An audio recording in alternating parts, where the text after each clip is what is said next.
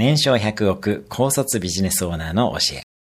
年商100億近くある高卒のビジネスオーナーが、東大には入れないけれど、東大卒の人は雇えると言っていて、それが本質だなと思いました。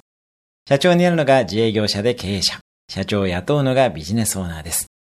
優秀な社長になる必要はなく、株主となって優秀な人を採用する。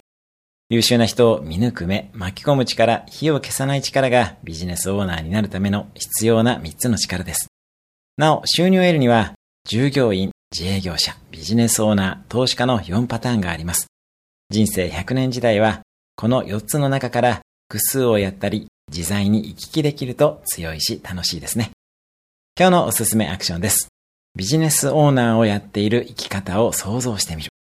今日も素敵な一日を。毎日1分で人生は変わります。